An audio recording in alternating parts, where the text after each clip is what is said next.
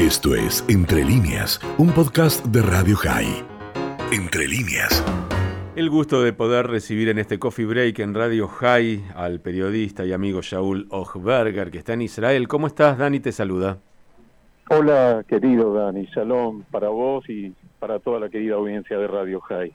Bueno, eh, en general nos comunicamos con Israel para hablar de líos, de problemas. Vamos a empezar por las cosas buenas, por las cosas lindas. Contame un poquito cómo está Israel en esta salida, por lo menos parcial, del corona. Bueno, en realidad, es, eh, yo te digo, se dio una sucesión de días eh, que te permiten ver que es como volver a vivir, entre comillas. si tomamos el ejemplo primero, ya que los chicos hayan regresado a sus respectivos marcos educativos, cosa que hace mucho no acontecía, acontecía de manera eh, acotada, un día, dos días, eh, media jornada, eh, pero sí jornada completa con el horario a pleno y la estructura que empieza a funcionar de vuelta. realmente hace más de un año que esto no lo teníamos y eso ya de por sí te permite percibir cierta normalidad, ni que hablar el eh, pulso de la calle en Israel y más aún eh, habiendo tenido la posibilidad de celebrar estos 73 años, primeros 73 años de nuestra joven Medina, de nuestro joven Estado. Bueno, a pleno, eh, ustedes lo deben conocer, todas las reservas naturales, los espacios verdes, atestados realmente con una presencia masiva de la gente que esperaba realmente este momento, pero cabe agregar, respetando ya desde el domingo nos quitamos las eh, máscaras o los barbijos eh, en eh, los espacios públicos abiertos, todavía, obviamente, mm, mucha gente como nosotros con mucha cautela, con mucha cautela respetando sí los barbijos en los espacios cerrados, pero en líneas generales podríamos decir que es casi un volver a vivir después de mucho, mucho tiempo. Para darles un dato nada más y compartirles, Dani, en Rehoboth, por lo menos, el 90% de las personas mayores de 50 años han sido vacunadas. Y doy este dato porque a la par, el 92% de los pocos enfermos que hay hoy, gracias a Dios, que pedimos que se recuperen bien y pronto, eh, el 92% de ellos es gente que no ha sido vacunada. Y otro dato interesante que justamente eh, veía hoy, eh, a esta hora prácticamente se puede decir que no quedan mujeres embarazadas, internadas, afectadas por el coronavirus. Y como si esto fuera poco y eh, este volver a vivir hoy desde el hospital Povilla en Tveria, se comunicó también oficialmente que cerraban eh, el, la última eh, mm, unidad especialmente creada para el tratamiento de enfermos de coronavirus. Un pantallazo como para que puedan compartir esto que se está viviendo hoy en Israel, insisto, eh, con la debida cautela y los eh, cuidados y el respeto a las restricciones que aún están vigentes. Bueno, vamos al tema político, Shaul, porque tenemos, siempre hay muchos aspectos, pero hay dos que sobresalen. Uno es la conformación o no de un gobierno o qué pasa con eso. Y la otra es el aspecto exterior, ¿no? Irán, Hezbollah, las amenazas, las posibilidades de ataques. Pues es que en, Israel, Dani, eh, van casi en paralelo. Eh, y era era Ben Gurión el que hablaba en su momento de es imposible no creer en milagros aquí en Israel. Bueno, eh, obviamente eh, tras la cuarta vuelta electoral, eh, aún a esta hora, salvo que no me haya enterado, pero creo que todavía no se ha conformado el gobierno, pero de lo último que ha pasado en materia de política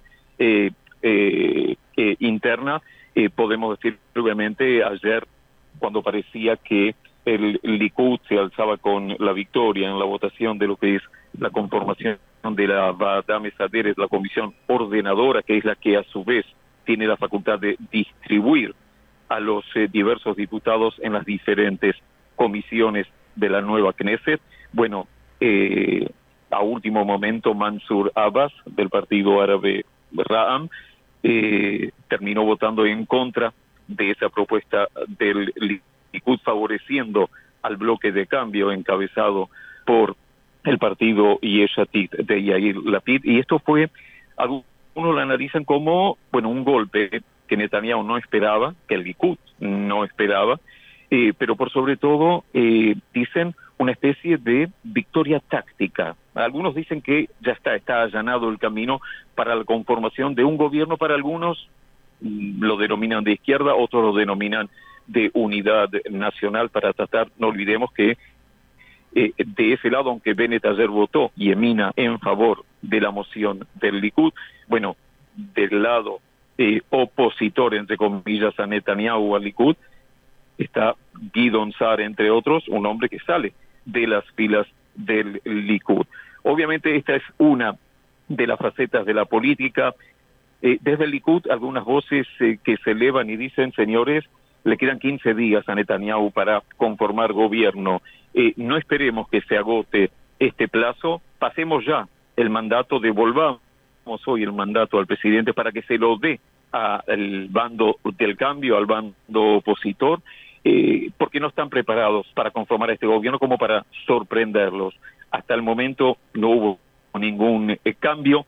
Eh, obviamente en el análisis político, por lo menos así muy rápido y superficial, eh, todo sigue en manos de alguna manera de Bennett y de Mansur Abbas, como decíamos recién, este referente árabe, que como bien decía ayer, señores, el haber votado de esta forma no significa eh, que ningún partido nos tiene ya en el bolsillo, tiene asegurado, como decía, nuestro voto. Nosotros hacemos lo que consideramos que es más beneficioso para el segmento poblacional eh, árabe. Algunos a esta altura dicen, eh, bueno, el enojo con Smotrich desde el sionismo religioso, Bezalel Smotrich, porque, como algunos del Likud decían, Netanyahu trabajó para él, entre comillas, en la previa de las elecciones y Smotrich eh, dicen no estuvo a la altura porque dicen que uno de los motivos por el cual el Partido Árabe votó en contra de la moción del Likud, de la propuesta del Likud para esta comisión ordenadora, es porque Smotrich estuvo permanentemente declarando que no va a unir filas con este partido árabe que apoyan respaldan permanentemente al terrorismo. Estaba previsto un encuentro hoy entre Netanyahu y Smotrich. Eh, no no he visto información por lo menos hasta el momento eh, del mismo. Por allí surgen algunas voces, voces, el mismo Netanyahu decía, hay que cambiar el sistema, hagamos, vayamos a una elección pero que sea directa, esto obviamente eh, no va a prosperar tan rápidamente y algunos también eh, están preguntándose a esta altura, ¿será el final de Netanyahu? ¿Ha perdido esa magia, este mago que siempre saca algún conejo de la galera. Esto un poco así, una especie de eh, tutti podríamos decir, de la política interna a raíz de lo, de lo acontecido ayer. En cuanto a la otra eh, parte de tu pregunta, Dani, eh, obviamente eh, todavía Israel oficialmente no ha dicho nada de lo ocurrido en, en la planta nuclear de Natanz hace cuestión de días.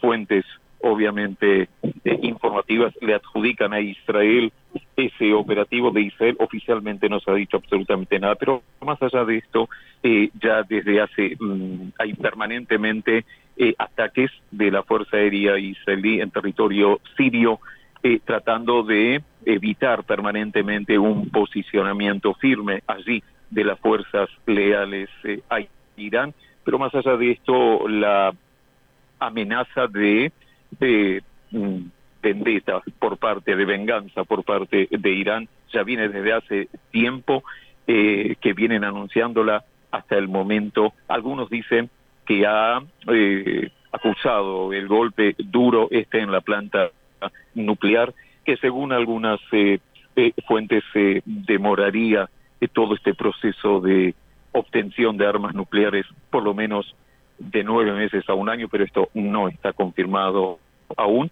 Pero claro, latente Israel obviamente manteniendo su alerta, como decía un piloto de la Fuerza Aérea israelí en Yom Ha'atzmaut, celebramos, pero el alerta no ha cesado. Estamos en alerta permanentemente. Con mucha, eh, con el ojo puesto de alguna manera también en todas las misiones diplomáticas de Israel en el exterior. Eh, pero bueno, es el día a día y Netanyahu que volvió a decir los días pasados con el secretario de Estado norteamericano Austin, que estuvo justo aquí, coincidentemente con lo ocurrido en Natanz, eh, decía no dejaremos de impedir, de evitar que Irán alcance su objetivo nuclear. Esto fue Entre líneas, un podcast de Radio High. Puedes seguir escuchando y compartiendo nuestro contenido en Spotify, nuestro portal radiohigh.com y nuestras redes sociales. Hasta la próxima.